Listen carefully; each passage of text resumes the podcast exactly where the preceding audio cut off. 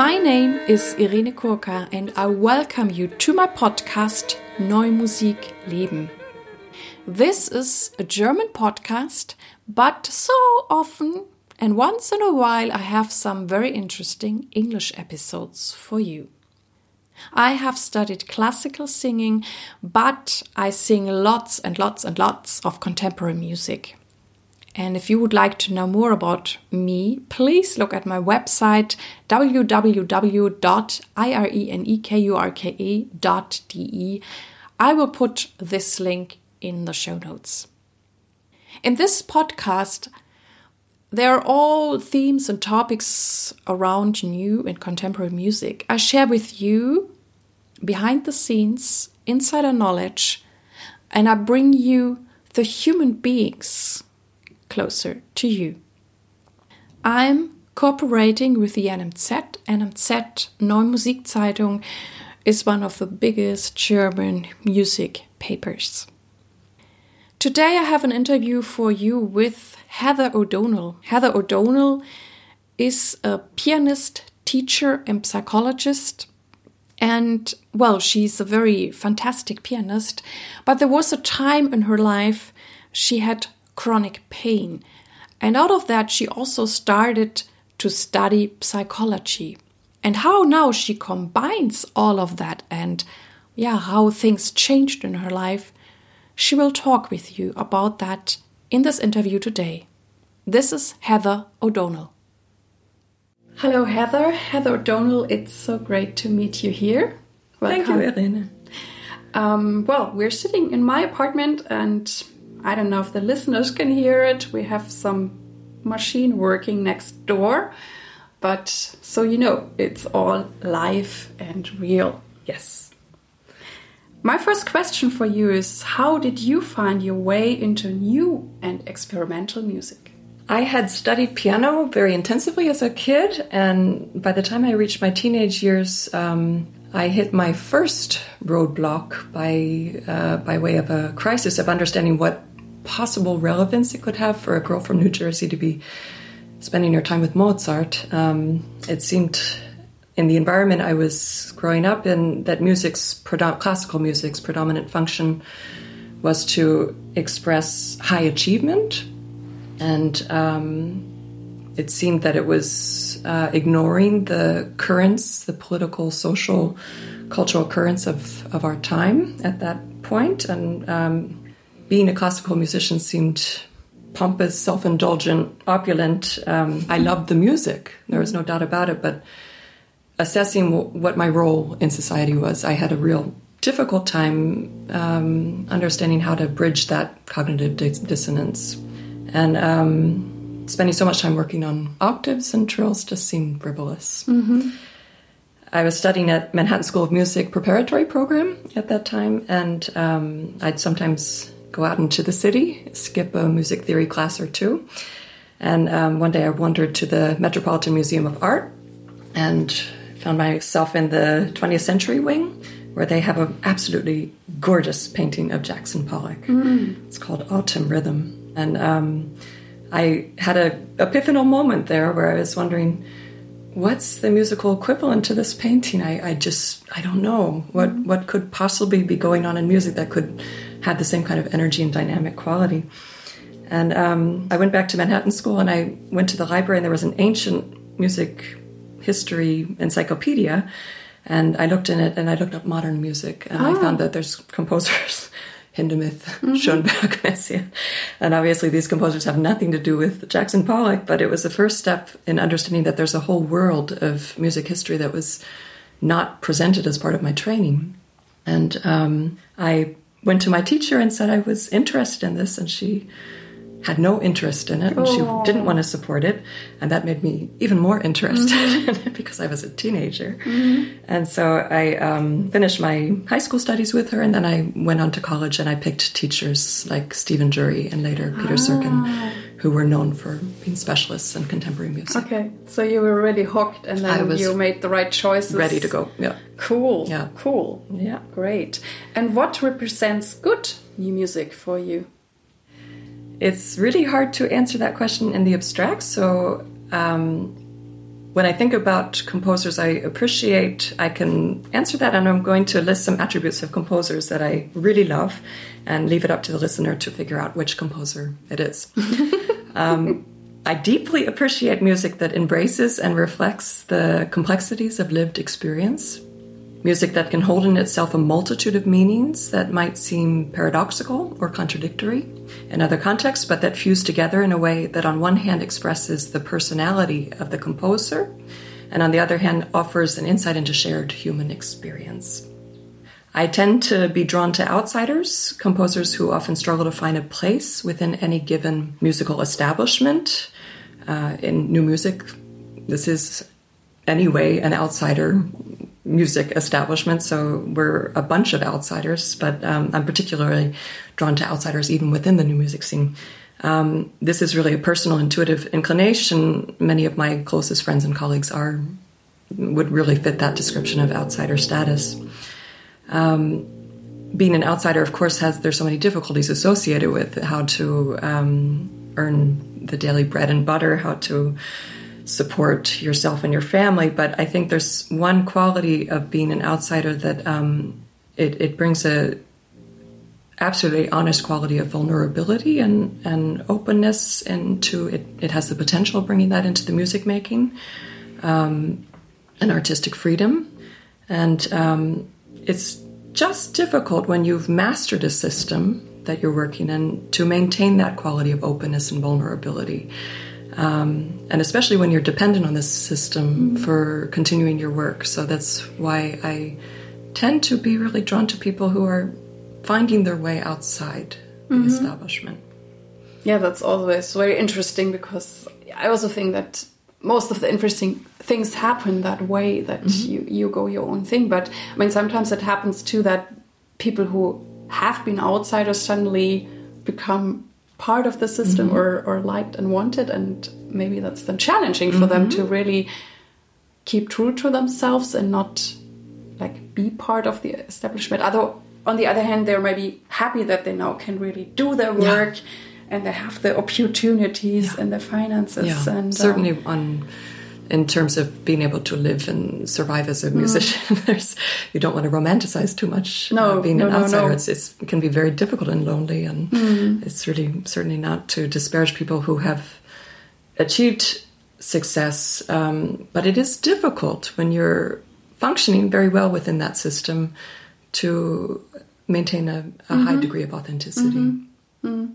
What are the qualities you most appreciate in composers you are working with? Similar to what I just said, I, I appreciate it when I can sense the person coming through the music, when there's a quality of openness and vulnerability in the process of creating music. And this obviously has nothing to do with cheap self indulgence. I appreciate composers who work collaboratively, really collaboratively with performers, where the performers can participate in the process of creating the piece. I'm grateful for composers that transcend the transactional nature that can be part of the music business, where a composer delivers the piece to the performer, the performer delivers the mm-hmm. performance, mm. but instead, where the humanity of the process uh, remains intact. I appreciate composers who challenge performers to exceed their own limitations, but that don't break the bodies or the mm-hmm, spirits mm-hmm. of the of the performers they're working with. Obviously, mm. great. So you are a great pianist and you played all over the world, and then something has changed. Now we're arriving at the topping of this podcast. So, what happened to you, and what are you now interested and focused in? I had a pretty spectacular crash as a performer, and this really took place between the years of about 2003 to 2010. I was already experiencing a lot of joint pain as a teenager um, and as a student throughout my studies. When my professional work took off, it was accompanied by almost constant joint and muscle pain, mm. and often with very strange and unsettling sensations like weakness and tingling in the fingers and a lack of fine control. Uh, at the worst point in this struggle, around 2007, there was a partial atrophy in the right hand musculature. My left hand um, fourth finger trembled uncontrollably when any weight was placed on it. Mm. And I really didn't have an idea if I could make it through performance because I couldn't feel my fingers.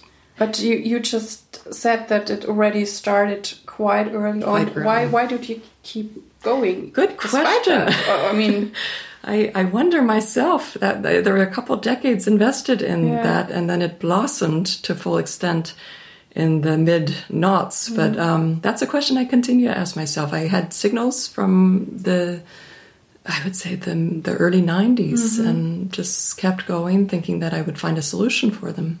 Um, stubbornness, uh, pig-headedness, you love the music too much. determination. I don't know. I don't know. I really. I, I mean, I have two things I have to think of when when you, when we're talking about that. The one thing is, um, I, I, I told that once in a in a speech I gave on on um, stage uh, stage fright.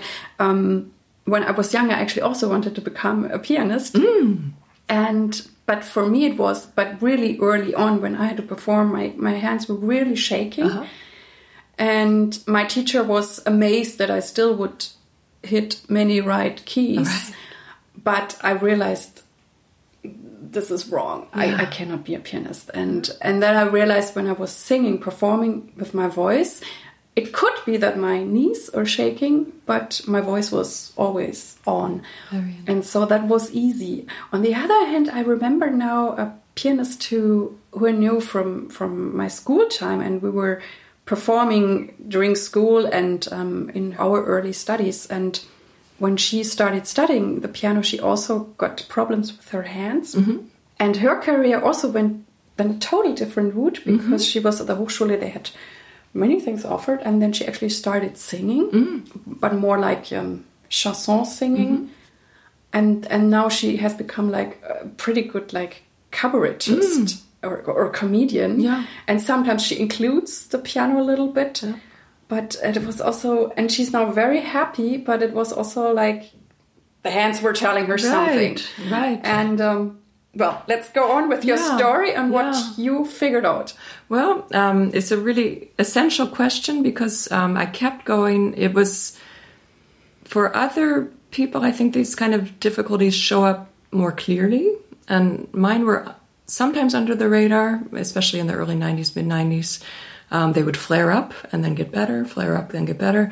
And there was never a clear enough indication to really change course. But I think you're right in suggesting that there are signals that. Um, but it's it's amazing i mean i know how many great things you did and played and that you could still do it despite those symptoms It got I mean, progressively worse. Yeah. It, it, um, in 2008, it was um, one uh, hint of perhaps a, a clue to what was going on was that I had to be hospitalized because of extremely low blood uh, levels. I was extremely anemic.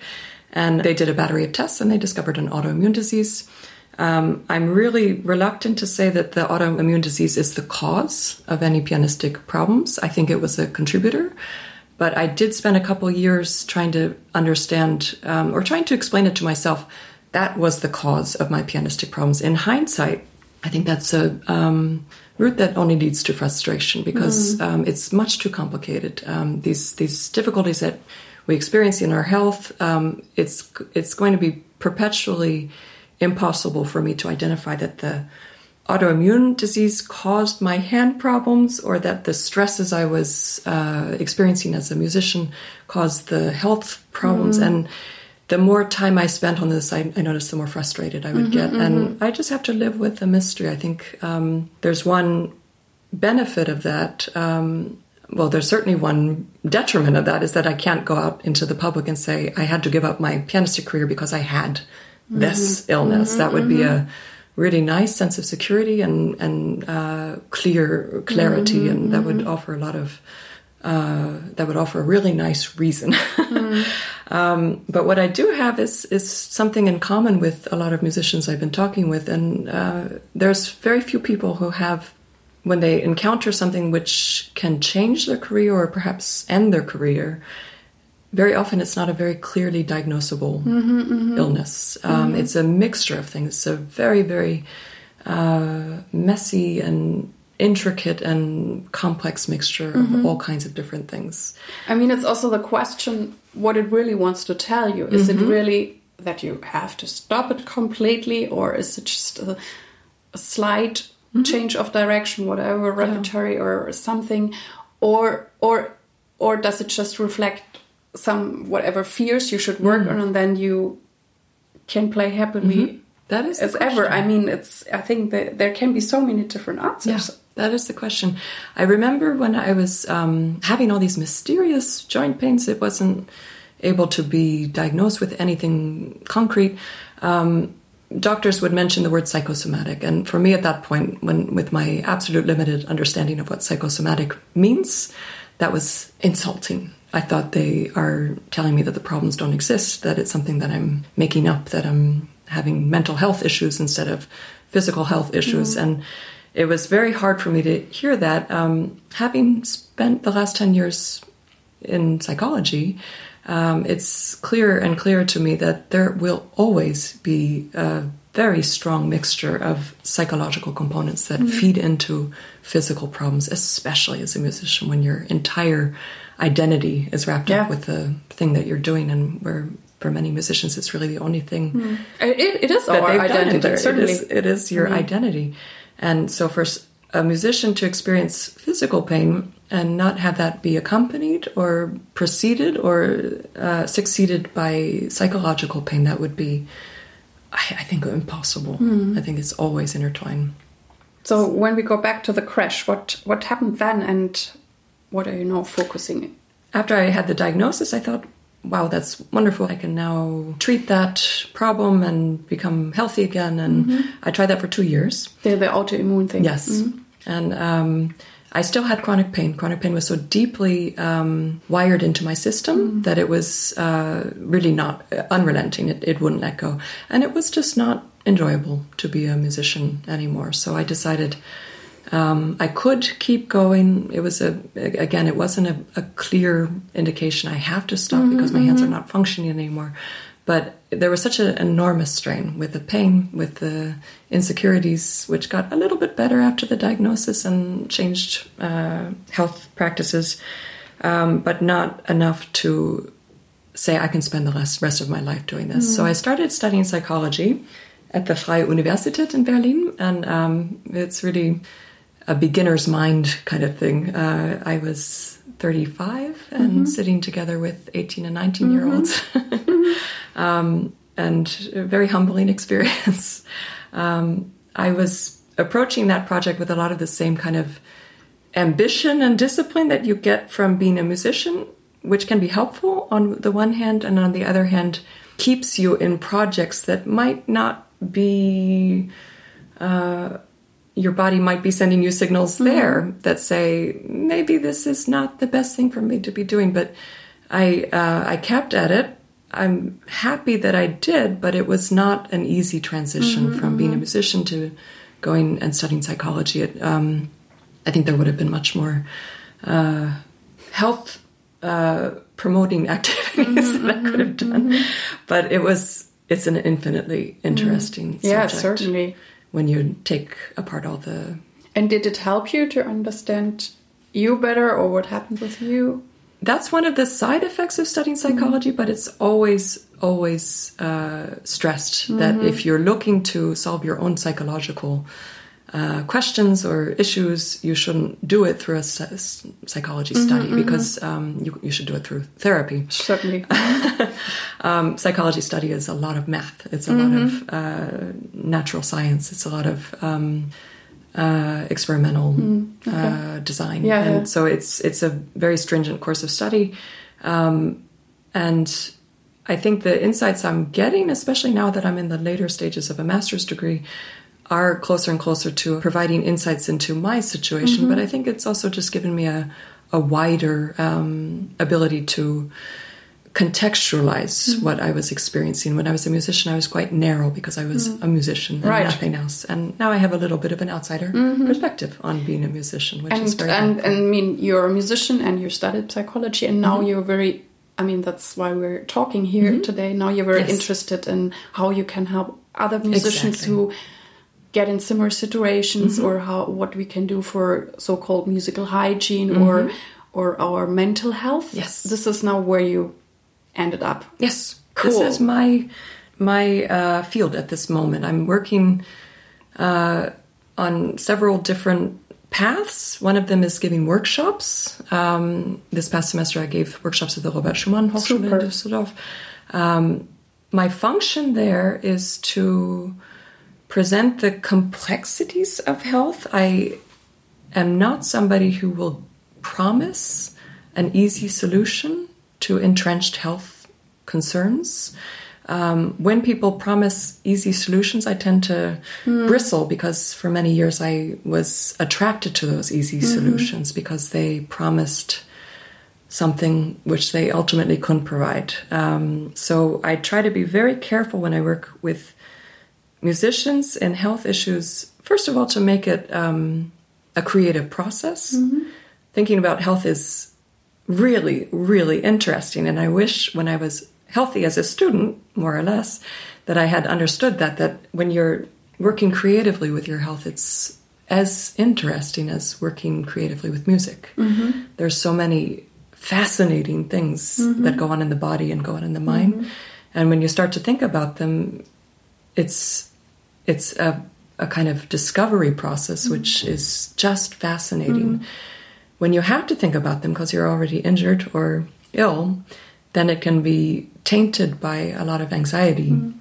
and it can be an unpleasant So what ha what have you changed for yourself? And if you say you include thinking or working on health, I mean, are there certain practices or routines you I have now in your day? My practices, I do a lot of meditation. Um, I, I shouldn't put it that way. I, I do some meditation. I, I try. I try to do meditation. Meditation is very, very helpful and has always been for me um, since since I've been doing it. Um, I am very, very aware of my physical health and uh, nutrition and um, somatic practices that I do uh, from I've I've engaged a lot with Feldenkrais and with Alexander. I'm certainly not a, a, a practitioner of these things, but I've been to decades, a decade of. of So you Feldenkrais watch lessons. yourself, but you also keep yourself moving. Exactly, And- it's it's um, part of my I mean, daily lots daily of the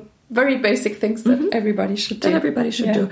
I'm not a um, advocate for any certain. Mm-hmm. I'm not partisan about what practices people Mm. should be doing. I have a lot of respect for many, many Mm-hmm. different kinds of expressions of, of health. And I, I, again, I see it as a, a really fascinating process when you. Cool. start to look into, for example, uh, the writings of Feldenkrais and Mm-hmm. the practice of Feldenkrais. You start to see Mm. um, an awareness of, of a, a world that is so um, beneficial in, in Mm-hmm. anything you do uh, in music making when you're healthy when you're Mm-hmm. not healthy it's it's so eye-opening and i Mm-hmm. wish i had engaged much more with it in, in my student years Mm-hmm. So what have you learned and what do you teach now musicians who have been hurt or sick when they come to you? If i'm teaching pianists we work at the piano and we mm-hmm. work on um, things that i've learned in my mm-hmm. process. I wouldn't call it a method. It's mm-hmm. it's drawing on a lot of different inputs from a lot of different people um, whether they're pianists themselves or whether they're physiotherapists or whether they're alexander or feldenkrais teachers. And i work with the individual who comes in. It's it's really important for me to stress um, i don't apply a method onto somebody. When somebody comes to me with their problems a lot of the process is diagnostic so i apply some of the tools that i've learned throughout my psychology studies um, we have to figure out what this individual has experienced, what this individual is experiencing now, what they bring into the lessons, what kind of preconceptions they have, what they've been told. So there's a lot of unraveling. There's a lot of time spent discussing problems. Um, and the physical things we do at the instrument are very, very individualized. Mm-hmm. What's necessary? Where are they blocked? Where, mm-hmm, mm-hmm. where, where is there an overcompensation in some area? Where is there a lot of tension? Um, so this is how I work with pianists.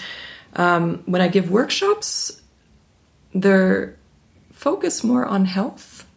I think there's a potential when you present injury and illnesses that it can be a self-fulfilling prophecy when you talk about the horrible nature of focal mm-hmm. dystonia and what can happen when you don't do this. And if you're mm-hmm. not careful you're going to wind up mm-hmm. injured and it's going to all be horrible. Everything will fall apart.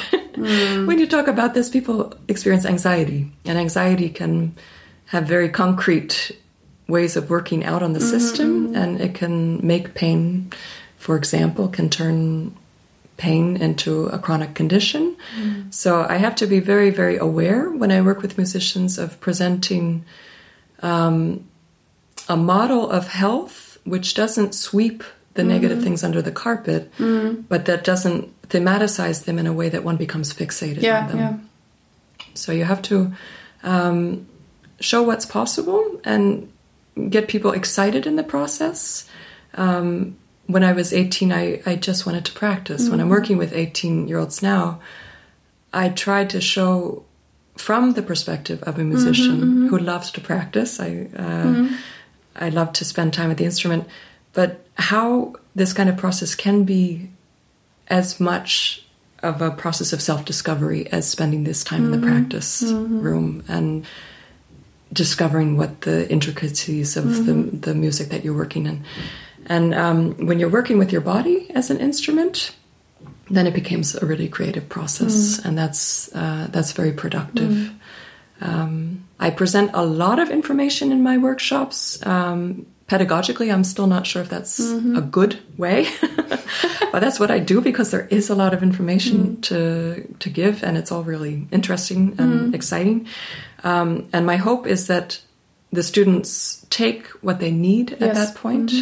Um, they form a series of their own interventions that can help them at this moment, and then the other things they might store in some kind of mm-hmm. part of their brain that mm-hmm. might, mm-hmm. when they have something happen 20 years from now, this little light in their brain might go off and say, I've heard about this situation and uh, I have some tool how to address it.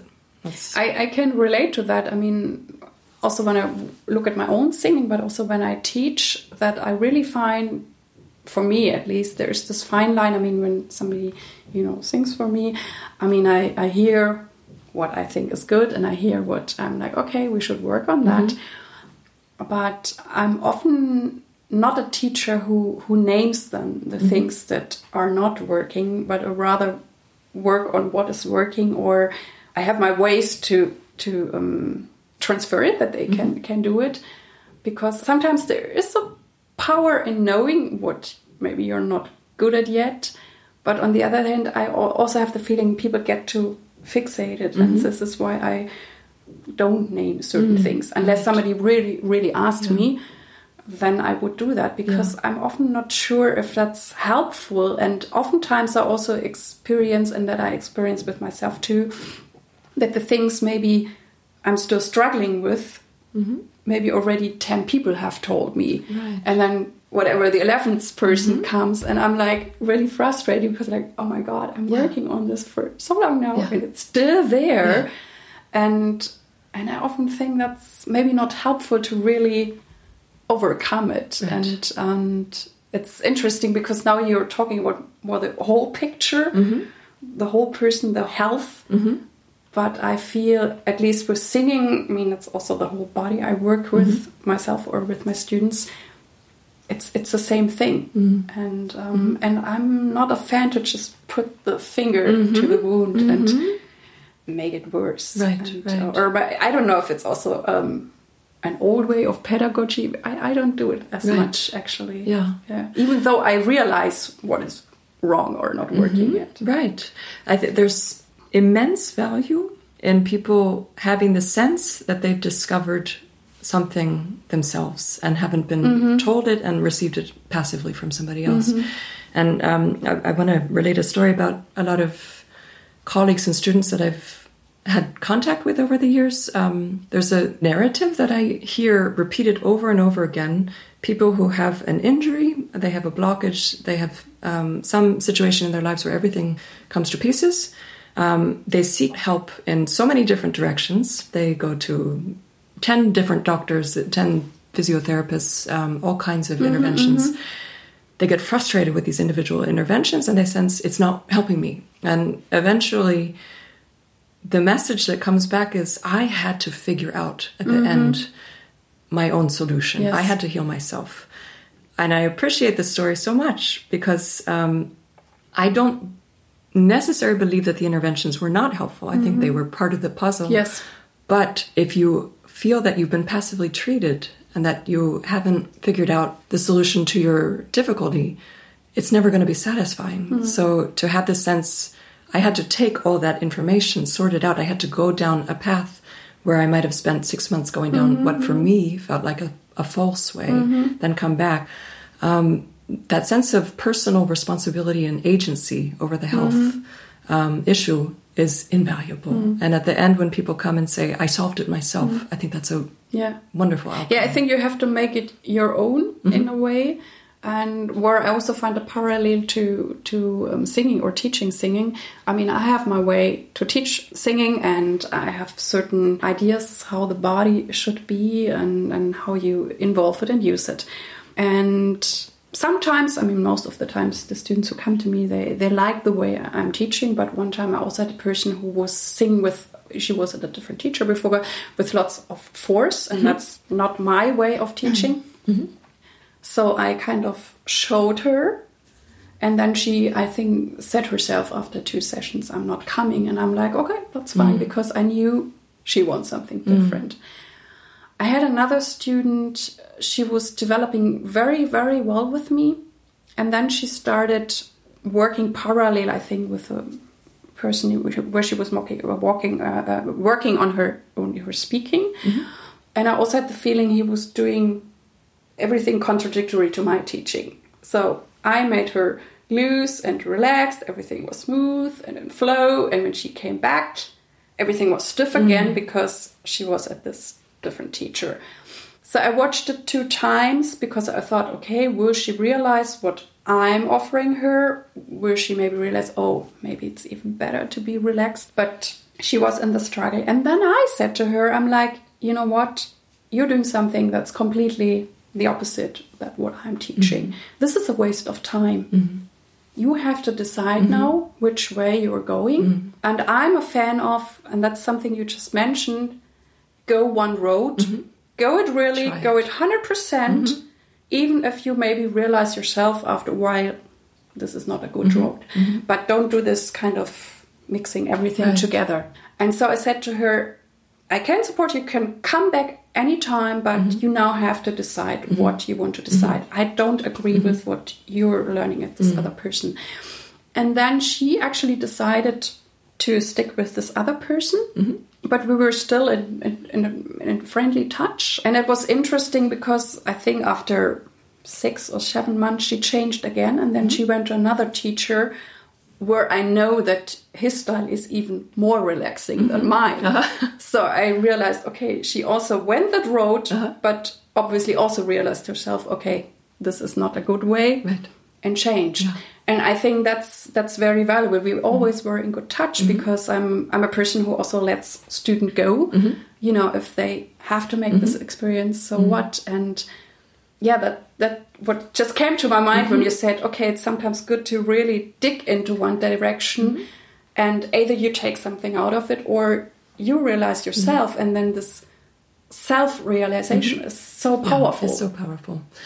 I remember so strongly in the process of trying to figure out what kind of therapy, whether it was a medical intervention, whether it was sometimes questions about surgery, very alternative methods, crazily alternative methods.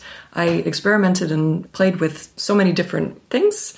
Um, there is a certain degree of comfort when you encounter somebody who's offering a clear solution to a problem.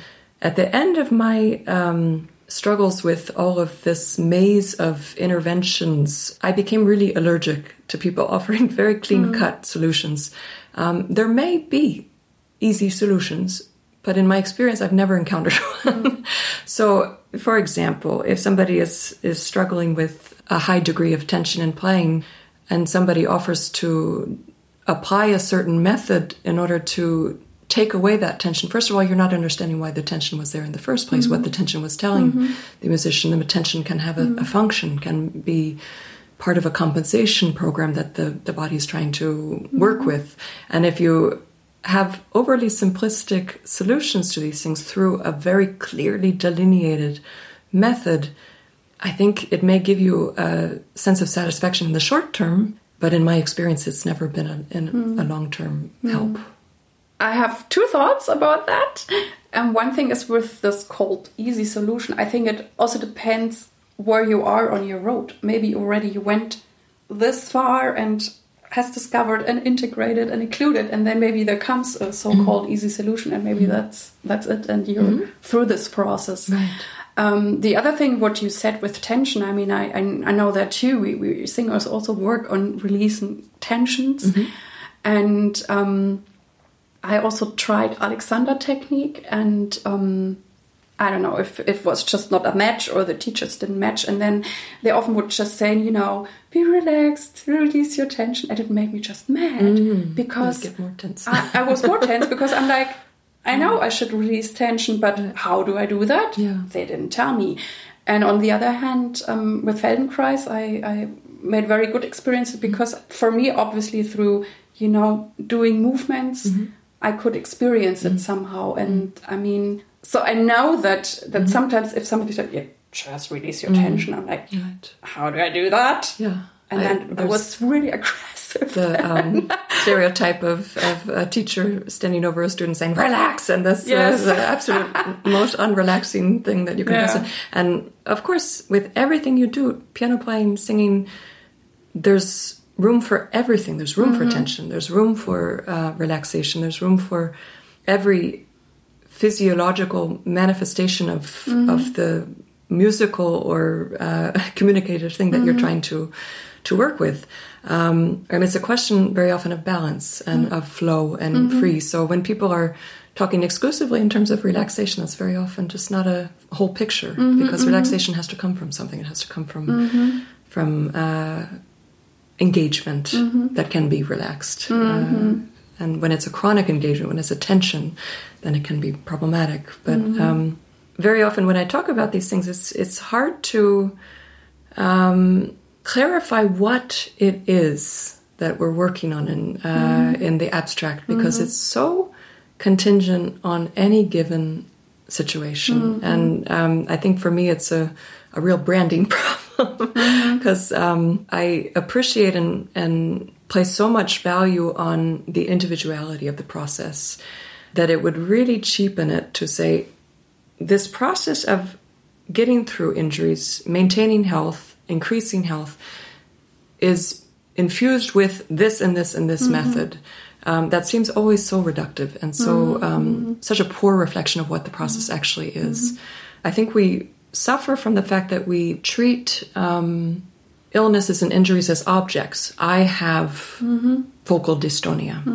Uh, focal dystonia is a process. It- you work through it. Um, at the end, it's not that you have overcome it and you can throw this object in the trash anymore.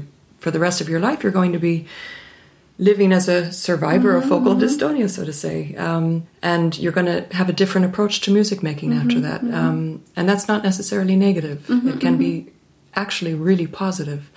Um, but this whole process, I appreciate so much the individuality of, of the process, the the nature that you come encounter with somebody and you work with them and you work through the specific things that they're they're indicating to you where they need somebody to come in, where they might need somebody to provide resistance against, where they mm-hmm. might need somebody to be a bouncing board mm-hmm. just for mm-hmm. ideas where you need to stay quiet as a pedagogue or as a as a psych, psychologist um, where you might just let people try out things and just be there to absorb it um, where you might have to really intervene and say this is dangerous what you're mm-hmm, doing. Mm-hmm. where you might have to say i have transcended my area where i can help and i have to send this person on to somebody else. Mm-hmm, These are all the kind of daily questions that arise and it's it's a process which doesn't lend itself to easy um, categorizations. Mm. You have to you have to see it as it mm-hmm. is, a very very complex and Yeah, it is. infinitely interesting. I know that you're playing piano again, Yes. or and and how how is your playing now changed, or your performing, or your preparation?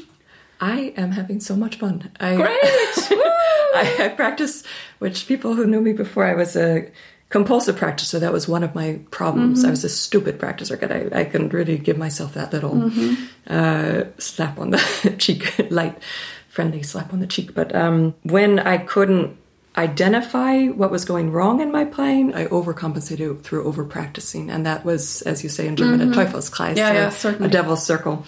Um, that it, it just fueled into the problems. This over practicing. Um, so now I practice most an hour a day. I have so much fun when I do it, and for the first time in decades, really since I was a teenager, I don't have pain. Um, and I, I want to make sure I don't want to stress this as kind of mm-hmm. a I've overcome mm-hmm. this because I think these narratives that people give, I overcame my problem. Mm-hmm, I think that is more harmful than it is helpful um, in the most cases because I don't want to present an end point. this is an ongoing process for me of of checking in and seeing where I am and what I can do and how much I can do and how little I can do.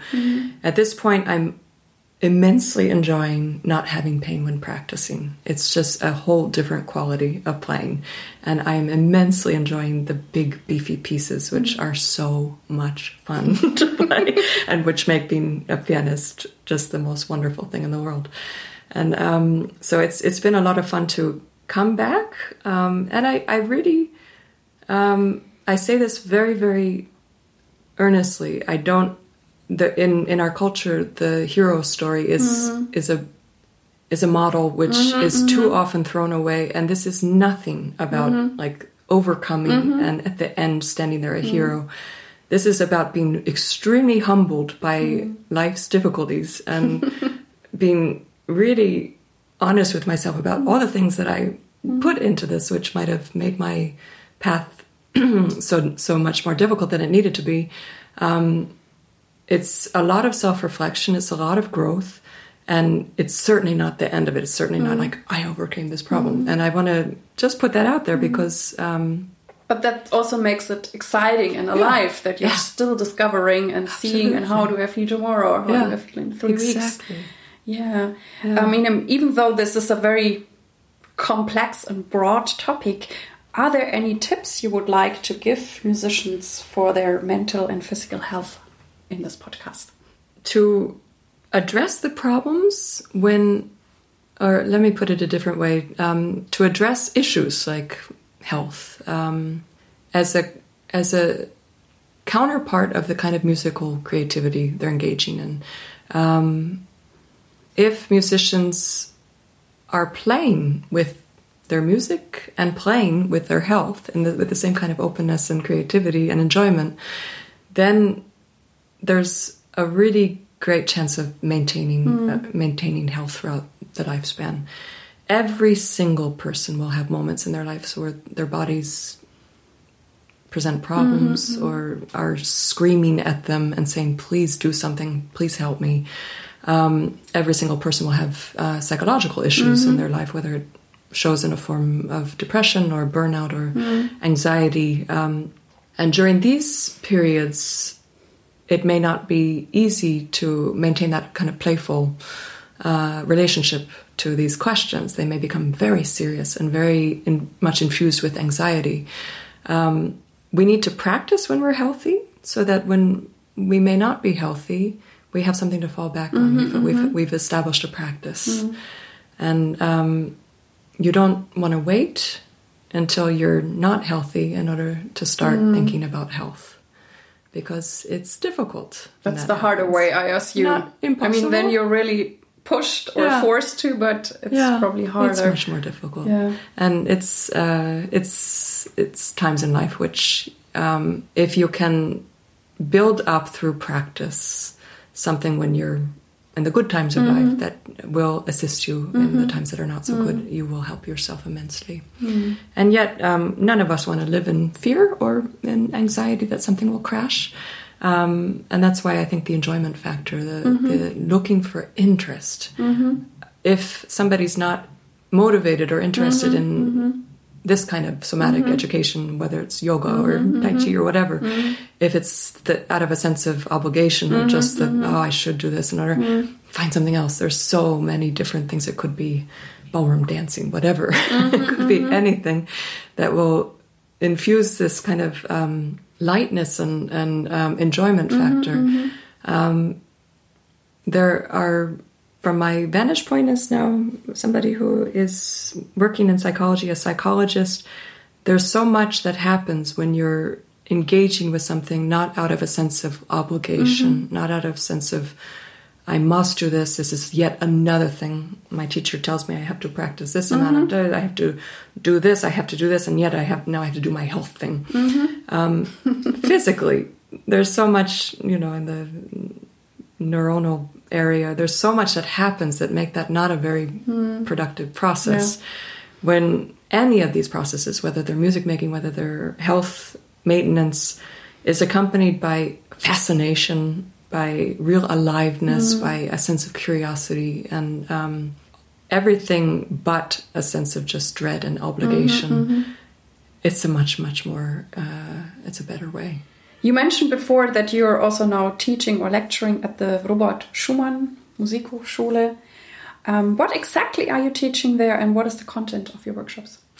This past uh, semester, I gave two workshops in musicians' health. One was very wide concept of musicians' health, um, addressing four areas: psychological health, physical health, social health, which is a very interesting topic, and the fourth one is a little bit um, in German you say umstritten, a little bit contentious, but it's a new model of health, and it's called spiritual health. Oh, good. I say this with um, a remembrance of myself at 18, and I would think, oh, God, what's that? That sounds really loopy. Um, the thing that spiritual health addresses is that people are working in a way in which they sense meaning in their life. That's really what it is. Whether that meaning is associated with any given religion or whether mm-hmm. it's associated with the sense that I'm providing something good to mm-hmm. society, mm-hmm. that's up to the individual to determine. But having this kind of spiritual health is an absolutely necessary component of health, and it's something especially in the most dire situations when you're really struggling. That will be something, again, it's a practice that you establish in healthy times that will get you through very, very difficult times. Mm-hmm. So, what I did with the students in this musician's health course was presented an awful lot of um, information in a way that I thought the most could come through. So, as we spoke before, me standing up and lecturing at them is probably the least effective mm-hmm. way. So, we did a lot of exercises, mm-hmm. we did a lot of self exploration and writing, and um, I put information out there that they could seek according to what they needed at that moment, what was most relevant. Um, it was a fantastic weekend. Uh, I had a small group of, of musicians. They were so open. They were so honest about the struggles they have. I remember when I was studying, there was really a strong taboo about speaking openly about health issues and certainly about injuries. Um, we could really talk about pretty um, uh, personal things. Um, and I, I was very appreciative of their honesty and of their openness. And um, it was a good weekend. Great. The other uh, thing that was worked on was um, practicing techniques. And with practicing techniques, I try to adopt a kind of Feldenkraisian approach where I'm not prescribing a certain method that they should use. Forgot they, they get so much of that in their daily life anyway. Certainly. Um, but I'm presenting a lot of, of a wide repertoire of possibilities. They could be mental practicing, could be um, thinking about visualization techniques in uh, imagining performance situations. It can be uh, learning about the different modalities of practicing the the kind of physical memory cap- capabilities as opposed to aural memory, as opposed to uh, kind of formal memory. These kind of things, uh, feedback loops, neuronal feedback loops. So um, presenting options so that they can start to think what what do I need? What works for me? What can I carve out? Um, again, a creative, mm-hmm. individualized process. Mm-hmm. Um, the last thing I want to do is be yet another mm-hmm, person that comes and applies something on top of these poor people. I remember being a music student, you have to mm. put your body on this way on the piano, you have to contort yourself into this style of music. You're getting so much information from mm. so many different sources of how you should mm. be, and there's very little opportunity to ask yourself, what actually do I need? Mm-hmm. What do, what do I uh, want to do now? What would mm-hmm. be the best thing for me to do right now? And if if I can help with that internal dialogue. That's where I see a, a big part of my function. Great. We will also put the information to you and your website into the show notes that who wants help from you or who wants to uh, invite you for a workshop can contact you. Thank you so much about talking health and, and how we musicians should yeah treat our health. And actually, we now arrived at the last question. And this is which tip would you like to give young artists? It's human nature when you're young to think that you have infinite resources of energy, of health, of physical capabilities.